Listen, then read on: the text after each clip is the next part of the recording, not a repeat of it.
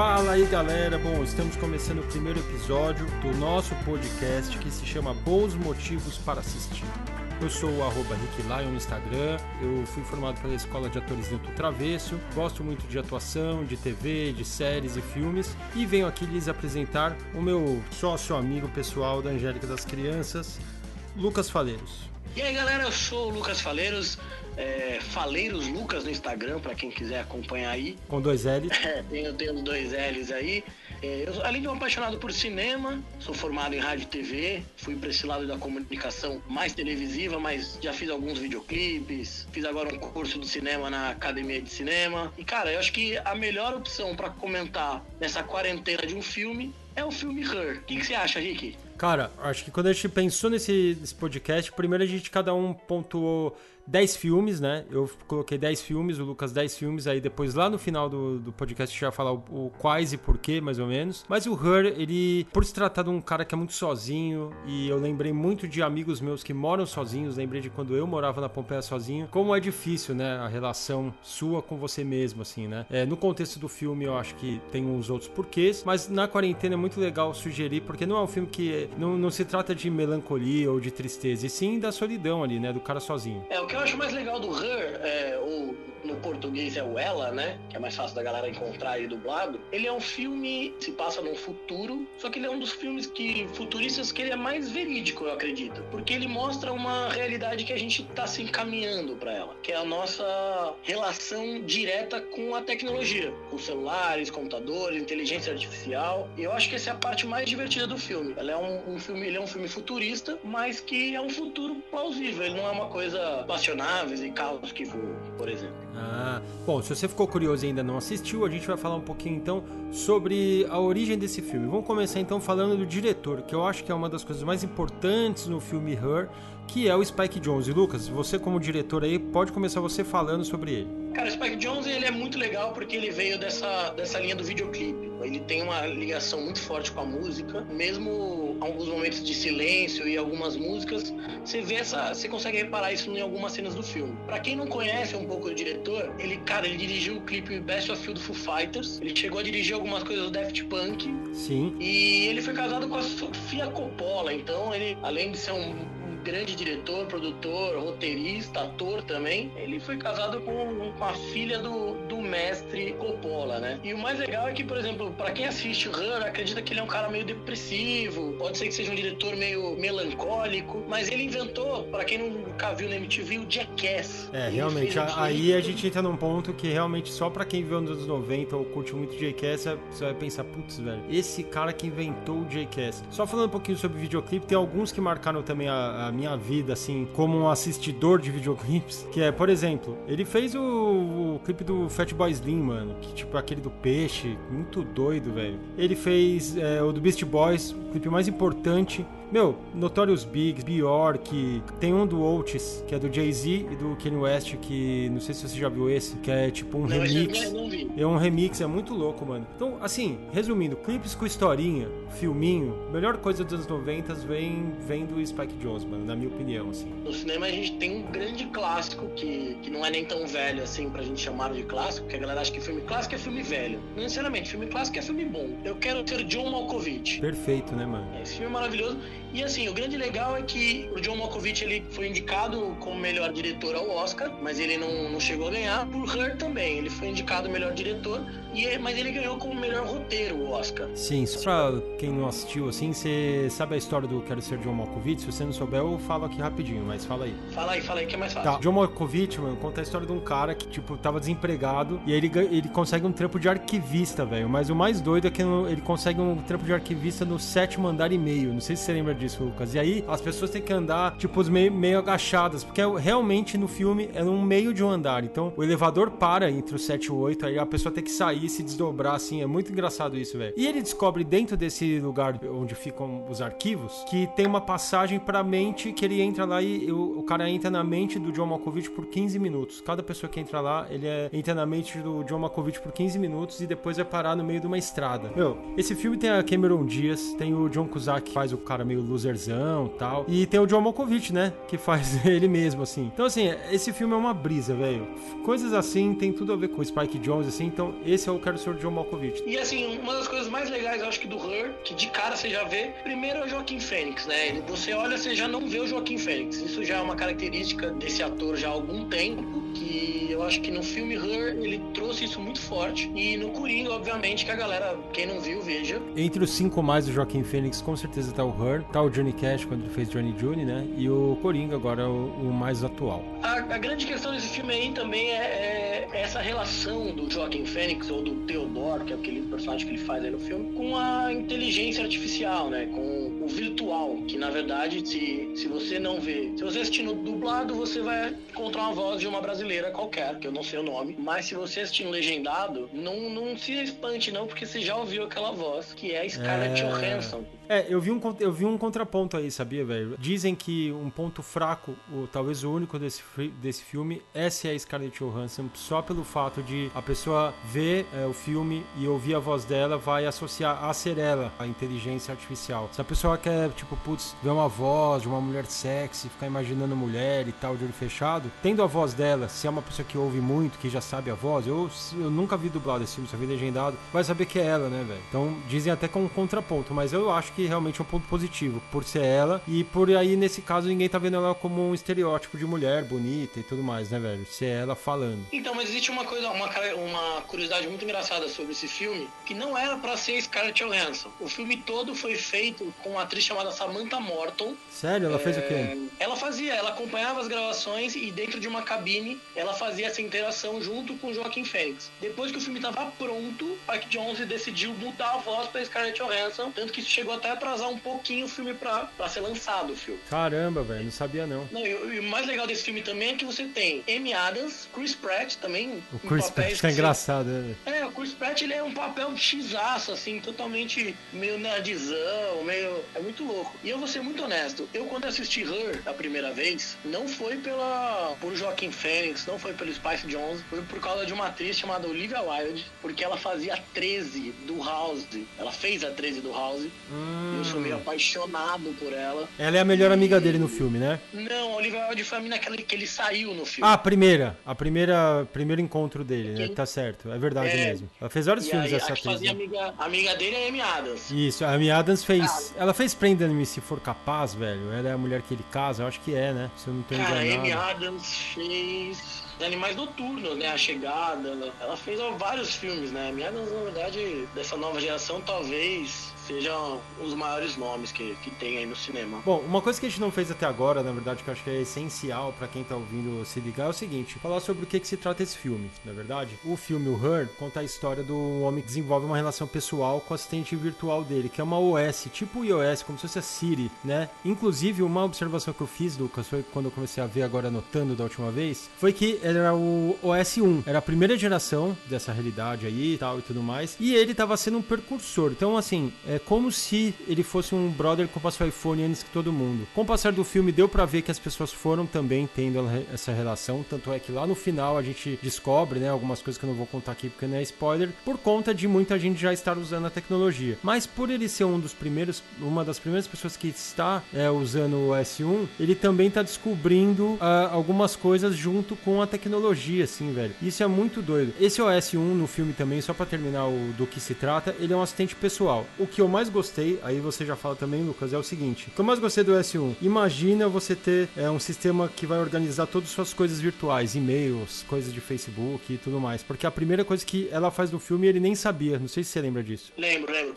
Ela organiza todos os e-mails dele, apaga o que ele acha que ela acha que não precisa é. e só salva o que ela acha necessário. Né? Sensacional, velho. E aí vai, e aí vai passando o tempo, ele começa a ter uma relação e tudo mais, né? Ele começa a se envolver com ela e isso vai trazendo alguns problemas para ele. Tudo isso por quê? Porque ele já era um cara que estava deprimido, já fazia, acho que, se eu não me engano, aí um ano que ele estava divorciado, ele tinha acabado de se separar. Então imagina você aí que você terminou uma relação, aí passou um ano e aí existiu uma um bichinho virtual aí que você coloca na orelha e sai falando, que vai te vai interagir com você, né, meu? Então, eu acho muito louco alguma coisa do, uma coisa do Her, é que esse negócio do fone sem fio, né? Pra do Spice Jones traz como uma coisa modernidade, futurista. E hoje a gente anda na rua, todo mundo aí com seu fonezinho da Apple, da Samsung, é. da Xiaomi. Sim. Com sem fio aqui, ó, espetadinho no, no, no ouvido. Então, eu acho que é por isso que eu considero esse filme um filme muito interessante para falar de futuro próximo, assim. Ele não é uma coisa impossível, né? É uma coisa muito possível, pelo contrário, né? Eu acho que, na verdade, é um caminho que a gente tá muito seguindo para ele, assim. E eu acho que interessante, por exemplo, algumas cenas que, que tem ambiente público,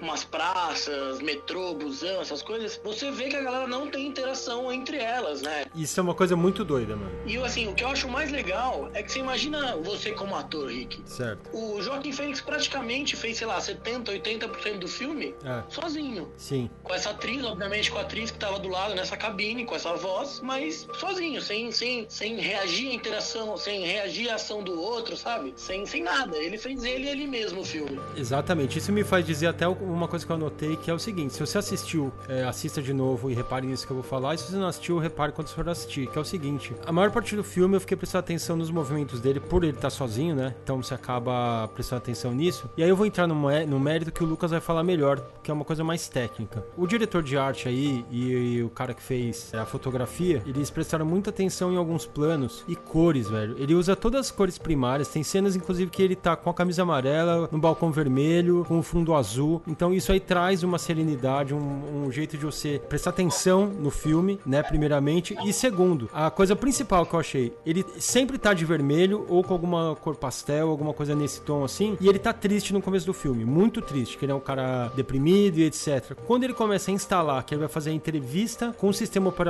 para desenvolver a característica de quem vai ajudar ele, no caso a Samantha, né, que a gente não falou o nome dela, mas é a Samantha, ele tá olhando para baixo, a tela é vermelha, ele tá de vermelho, as cores que estão, é, a iluminação é vermelha. A partir do momento que ele faz essa conexão, né, do personagem com a Samantha, ele começa a ficar feliz e essa cor não sai mais, velho fica um negócio assim, você começa a se ligar e vai ficando feliz com o cara, você vê a felicidade dele através das cores, mano. O Lucas fala um pouquinho mais sobre isso, principalmente de cenas tristes, tá, tá uma coisa mais nublada e cinza, e coisas felizes tá mais ensolarado, cor vermelho, laranja, amarelo. É, então, a direção de arte desse filme, ela, ela é maravilhosa. Eu acho que, na verdade, é a coisa que eu mais destacaria nesse filme é a direção de arte. Por quê? Porque, na verdade, ele fala de um relacionamento, querendo ou não, ele fala de um relacionamento entre o Theodore e a Samantha, que é o Joaquim Fênix, e a voz da Scarlett Johansson. Mas ele fala de um relacionamento sem usar aquele vermelho vivo, que é o mais comum, que é a coisa do paixão, erotismo, do sexy. É, então ele não usa isso. Então, normalmente os tons, na verdade, todos os tons do filme, ele não tem um tom vivo. Eles são sempre mais opacos, mais terrosos. Ele tem essa coisa mais para baixo. Nunca tá é, alegrão, ele nunca tá num nível muito alto de felicidade. É. E isso é o mais louco. Tanto o amarelo, ele nunca é amarelo, ele não é amarelo vivo, ele é um amarelo meio opaco, mostarda, meio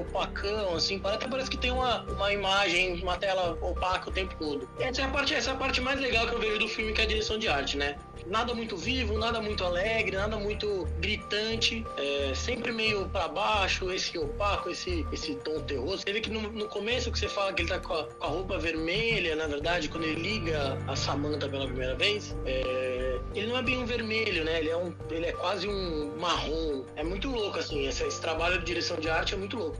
E tem sempre que ele traz a coisa do azul, né? Tudo é. que é muito moderno, tudo que é muito. que ele chama teoricamente de futurista, ele utiliza o azul. Sim, é, o, o que é notável, é, acho que é isso que você falou, que é, são coisas que não são muito fortes. Quando a gente fala de futuro, né? Igual um dos seus filmes que tá lá, Tron, né, na sua lista, são o quê? Cores Daft Punk, né? Vamos pro fluorescente, pro verde, amarelo, coisa brilhante. E nesse filme ele tá no futuro e usando cores que deixam uma coisa mais melancólica, eu acho. Acho que essa é a palavra, assim. Tem umas características, tem algumas coisinhas que o Spice Jones faz, que isso já é meio comum, acho que até nos, em alguns clipes dele ele deixa essa característica. Uma das características também do Spice Jones é, é que ele gosta de aparecer, né? Por eu acho que é esse lado ator dele, é, ele faz essa coisa meio Tarantino, meio Stan Lee, e ele aparece. Você viu ele na.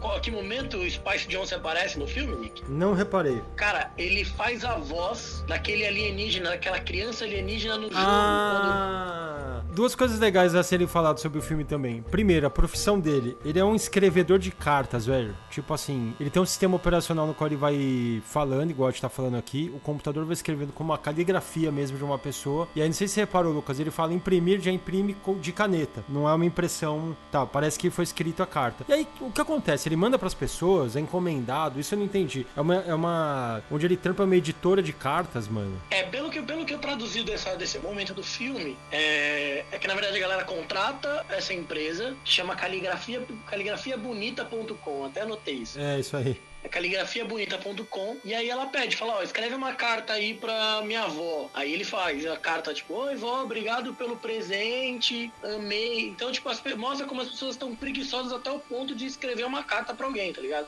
Exatamente. Mas uma coisa que eu acho muito legal é que a gente tá falando de futuro nesse filme, é. uma coisa que é meio nostálgica e, entre aspas, retórica. Retrô.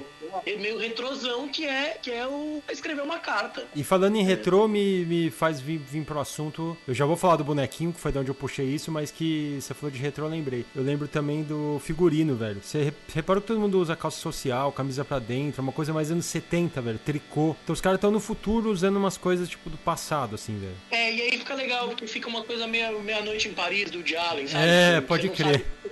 Pode crer. E aí o que você tava falando do molequinho, que é a voz do Spike Jonze, é, meu, é o joguinho no qual, tipo, abre-se uma telona na frente e ele com a mão faz o molequinho andar e buscando a nave para voltar pro planeta. É, essa é a brisa, né? Não é esse o jogo, mano? Era isso o jogo, e aí tem uma hora que aparece um bonequinho, que eu não lembro que o bonequinho meio manda ele se fuder, manda ele a merda. É, direto, fala vários palavrões. O bonequinho lembra muito uma versão futurista do Guia do Mochileiro das Galáxias, não tem esse filme? Sim. Então, parece, parece um pouco, me lembra, assim. É, ele, ele, me lembra, na verdade, um pouco o Paul, né? Se você parar pra pensar. Ah, é verdade. Mas eu acho que assim, eu acho que todas as características que a gente pode resumir do filme é um diretor muito bom e, e inovador inovador, porque ele traz essa coisa do videoclipe. Atua, os atores são maravilhosos, porque Joaquim Fênix, Amy Adams, Scarlett Johansson, Chris Pratt, Olivia Wilde, tipo, roteiro é muito legal, mesmo tendo teoricamente só diálogo, né? Que ele não tem muita ação. É... Mas tipo, prende bastante, viu? Apesar de ter muito diálogo, ele dá uma boa prendida, assim. É, ele é um filme que é um filme que segura muito as pessoas, porque você vai meio que vivenciando junto com o personagem essa,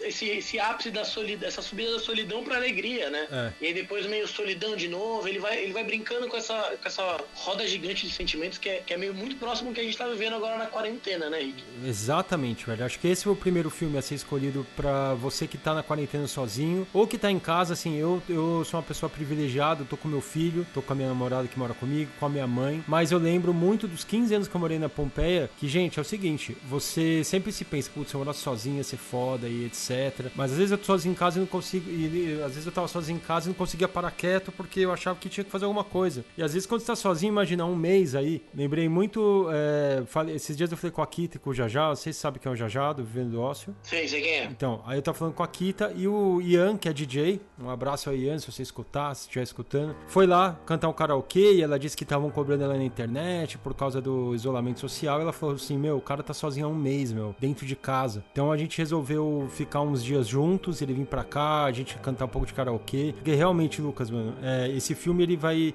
vai trazer essa lembrança de ser sozinho, né? O, o, Joaquim Fênix no filme ele é sozinho. Ele tem a vizinha que é a melhor amiga lá dele, que é, acontecem várias coisas, mas ele é um cara sozinho, né, mano? Então, por isso acho que esse filme foi o primeiro filme que a gente escolheu, assim. E, só para finalizar isso também, nós não somos nenhum gênio, eu o Lucas, porque esse, esse filme ele, recebe, ele ganhou o Oscar, né? De melhor roteiro original. Aí no mesmo ano, o Golden Globe ele venceu com o melhor roteiro, do Spike Jones também. E venceu o Critical Choice Movie Awards lá em 2014 também como melhor roteiro original. Foi indicado a várias coisas, como melhor filme, melhor trilha sonora, melhor direção de arte, melhor ator, várias coisas. E, é, e esses foram os prêmios. Na verdade, o, é um filme muito bom para você ver, que faz passar o tempo muito rápido. É que ele, ele perdeu o Oscar de melhor filme porque no mesmo ano concorreu 12 anos de escravidão, né? Ah, é? Puta, aí é foda, hein? Ele concorreu, o próprio Lobo de Wall Street, concorreu com o Capitão Phillips. Então, a Clube de Compra em Dallas, então a briga era, a briga era meio difícil aí Nossa, pra ele. Nossa, Clube de Compra Dallas, da hora, hein? É, e o Joaquim Phoenix, só voltando a ele um pouco aí, ele já tinha feito em 2005 o Johnny Cash, né? Ele já, o Joaquim Phoenix, só fala rapidinho alguns filmes dele dele que as pessoas não lembram, mas ele fez é, Eight Miles, ele fez Gladiador, ele fez Sinais, ele fez A Vila, não sei se você lembra dele na Vila. A Vila, sabe qual que é esse filme? Cara, a Vila eu não lembro, cara. Não A Vila, é um- filme. a Vila é um, é um- Mano, é uma brisa. Um dia a gente fala só dele, mas é um. Os caras têm uma vila, né? Obviamente é o nome do filme, no qual ninguém pode sair da vila. E eles vivem. Fotografia do filme é como se eles estivessem, sei lá, mano, no século passado. É como se eles fossem Amish, velho. Só que na verdade se, se descobre que eles, na verdade, estão no futuro. E eles só estão de Amish porque aconteceu muita violência e os caras resolveram fazer um bairro dentro de uma floresta e, e convencer todo mundo que ninguém pode sair, velho. Mas enfim, ele faz esse filme. É o mestre, né? Não sei se você tá ligado desse filme. Ele fez no mesmo Obrigado, ano. Ele fez no mesmo ano, inclusive, que ele fez o, o Her, ele fez o, o Mestre também, né? O Johnny June e tal. E esse filme foi antes do- de vários outros filmes, inclusive um documentário muito engraçado, que é Eu Ainda Estou Aqui, que ele faz ele mesmo virando rapper. Não sei se você tá ligado disso, que o Joaquim Fênix entrou nessas. Cara, não, esse, esse eu não vi. Esse, eu ainda estou aqui, eu não vi. É um falso documentário que ele interpreta ele mesmo na tentativa de se tornar um rapper. Você não pode esquecer Hotel Ruanda e que o Joaquim Fênix fez Jesus, né? Em Maria Madalena. Nossa, é verdade, mano. Eu tinha esquecido mesmo. É, ele fez Jesus em Maria Madalena, cara. Maria Madalena não foi- é mais recente, né? De 2018, 2017, alguma coisa assim.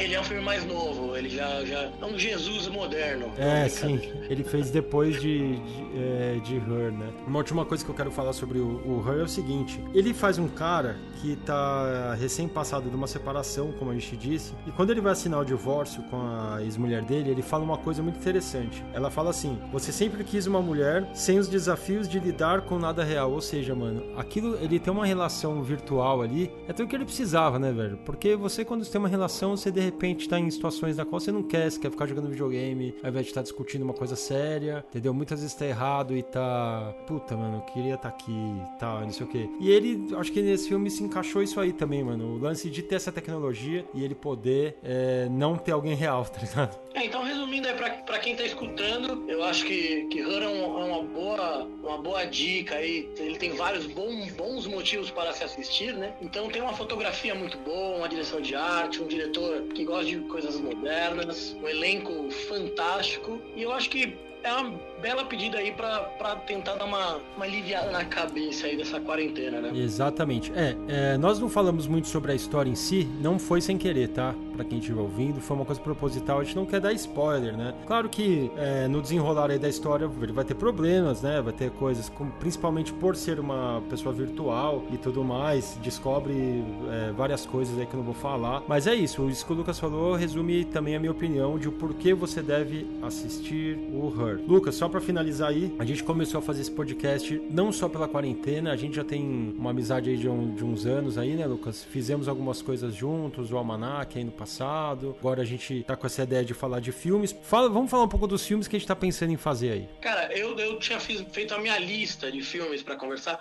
Eu não tinha nem colocado o Her. Quem, quem veio com essa ideia foi o Rick, exatamente por causa um pouco dessa, desse momento É, que a gente no- tá vivendo. nós íamos começar com o Baby Driver, não é, não é isso? Ia ser o primeiro. Exatamente. Provavelmente os próximos episódios que vocês vão escutar aí, tem nessa lista, pelo menos dos filmes que eu escolhi. Tem Baby Driver, Vai. tem Peixe Grande, que é um filme do Tim Burton, é um dos melhores filmes pra mim do Meu Tim melhor Burton. filme, na minha opinião, ó, e olha que foi o Lucas que escolheu, hein, meu. Peixe Grande é o meu melhor filme do Tim Burton. Mais do que Batman 1, que tá na minha lista. É, e ó, que eu amo, o meu filme favorito é O Mundo de Jack, que é do Tim Burton. Mas a, a terceiro filme que eu escolhi era 2001, Uma Odisseia no Espaço, que é do Kubrick, Perdidos em Mar, Perdido em Marte. Esse é mais pra cabeção, hein, mano. Esse é pra quem gosta de cinema mesmo. É, 2001, 2001 é pra quem curte Perdido em Marte também, porque É, não é um exatamente. filme muito fácil de se ver não, viu? É, mas a gente vai, vai achar jeito de explicar o porquê que, é que são bons motivos. Uma coisa que eu gostei muito, que tem até Netflix aí pra quem quiser, Tron, de 1982, e o Tron novo, de 2010. É, tem diferença, hein? Muita diferença e é muito legal pra gente discutir isso daqui pra frente. Legal. Rei Leão, Rei Leão. Rei Leão aí, Rei Leão aí é o desenho mais legal que a Disney já criou na vida dela. Eu tenho a fita, velho. VHS. Eu tenho a fita verde. É, eu também. Crônicas de Nárnia, Certo. a Bela Fera francês, não é Bela a Fera com a Emma Watson não, viu? Tá. Vendedor de Sonhos, que é um filme nacional, é Legal. Stuma. Tô pra E ver, não vi ainda. Eu peguei, na, eu peguei na tua lista, não vi ainda. Tô pra ver. E o Caseiro, que é um, pra mim, na minha opinião, o melhor filme de suspense já feito no Brasil até hoje. Tô pra ver também. também, eu vi o trailer na época, achei interessante. Só pra finalizar também sobre isso, a gente tá na quarentena, os dois estão cada um na tua casa, né? Tô usando meus produtos HyperX, o podcast aqui. Valeu, Alê, se você estiver ouvindo, muito obrigado. O meu fone também e o Lucas tá na casa dele, e graças a isso estamos gravando aqui à distância. Bom, sua lista tem o De Volta para o Futuro, 1, Batman 1, o 1, Jogos Mortais, 1, vou explicar o porquê já. Parque dos Dinossauros, 1, Carandiru, 1, só tem esse. Beetlejuice. Foda, Tim Burton os aços. Aí eu já ouvi dizer que tá, tá se fazendo o próximo. É, hein? então por isso que eu coloquei. Esse é o motivo de eu ter colocado Beetlejuice. O Homem que Copiava, Nacional, Curtindo a Vida Doidado, certo, clássico. Cães de Aluguel, Sim, Taxi Driver. certo. Bom, já vou explicar que é o seguinte, aí você vai falar o seu porquê, enquanto eu vou falando você vai pensando. Eu tenho um motivo pra ter colocado a maioria desses filmes o 1, assim como o Cães de Aluguel, não ser o meu predileto do Tarantino, porém, ele é um filme que teve uma iniciativa de grana de um dos atores. É, eu quis trazer filmes que são basicamente dependentes no sentido de investimento, velho. Assim como o Cães de Aluguel, o- eu não coloquei Bruxa de Blair, deveria, mas no lugar dele eu coloquei os Jogos Mortais. Coloquei alguns filmes que foram feitos com baixíssimo orçamento e são geniais, velho. Assim como o de Aluguel, assim como Jogos Mortais em alguns pontos, entendeu? É, o Jurassic Park 1 já teve um grande investimento, mas é um filme épico. O De Volta para o Futuro 1 também. Então, quando a gente for falar desses filmes que são mais óbvios, a gente vai trazer mais curiosidades do que bons motivos pra ver, porque a maioria viu, a não ser que crianças estejam ouvindo a gente, assim como às vezes tem, o Murilão, meu filho, sempre ouve, mas ele, como meu filho, já assistiu a maioria desses filmes, se não todos. Esses são meus motivos. E você, Lu? É, agora a galera precisa começar a mandar aí nas nossas redes sociais aí dicas de filmes que eles querem ouvir falar mais ou curiosidades. É, que a gente tá aqui pra poder, além de passar o tempo dessa quarentena, a gente tá aqui pra ajudar você aí quando cria aquela dúvida do que vou ver agora, né? Sim. E qual foi seu critério pra escolher os filmes? Que que, assim, o meu foi, eu quis, eu quis procurar filmes com baixo orçamento, assim. Cara, eu, eu, sentei, eu sentei aqui e, e fui puxando na memória filmes que me marcaram. Então, é, cada um ele tem o seu motivo. Tem um porque a- o som é maravilhoso, o outro o roteiro, o outro revolucionário, igual 2001. Certo. Eu gosto muito também de algumas coisas. Eu não coloquei filmes tão alternativos como a galera gosta de falar. Ah, sim. Porque é mais legal aqui a gente falar dos próprios clássicos ou filmes que são mais fáceis de se encontrar aí. Talvez num streaming ou no próprio internet é muito fácil. É, então, exatamente. É, acho que a brisa não é, não é mais tão, não é tão cinéfilo, assim, falar de coisa mais cabeçuda. Eu acho que o, que você- o seu ponto é muito bom de, tipo, filmes que mudaram a história, né, mano? Tipo, 2001, por exemplo. Pô, eu aqui, só no escritório onde eu tô gravando, tem um monte de quadro de filme. Tem um monte que eu não falei aqui, tá ligado? Tipo, Mad Max, mano. Tem uns filmes muito... Uns filmes fazem muita, tem muita importância. Tá de volta para o futuro, né, aí, né? Que agora eu tô olhando a fita também, que tem o VH VHS, que eu acabei de olhar ela daqui e lembrei dela também. Esses são meus motivos, esses são os motivos do Lucas. Não esqueça de nos seguir aí, arroba Rick Lion, arroba Lucas Fale- Faleiros Lucas, com dois L's no começo. É, para um próximo ou al- algo do tipo, a gente vai abrir umas perguntas também no Instagram. E fala aí, Lucas. Então, gente, provavelmente quem vai escolher o nosso próximo podcast seja você que tá aí ouvindo. A gente vai levantar um filme da minha lista e um filme da lista do Rick. E a É gente isso vê aí. qual que é a mais votada aí pra poder. para poder. Pra gente poder falar aí, né? Legal. É, se você ainda não viu um dos filmes das nossas listas, guarda esse finalzinho aí e aos poucos a gente vai falando o porquê de cada um. E se você tiver com dificuldade de saber do que, que a gente está falando exatamente, é bom você saber que, além desse podcast, a minha edição vai contar com imagens, então ele vai pro YouTube também. Tudo isso que a gente está falando, eu vou colocar, vai estar disponível no YouTube futuramente, não vai estar junto com o podcast, já adianto. O podcast é bem mais simples, bem mais rápido, bem mais fácil de fazer, produzir, editar, porque eu vou jogando a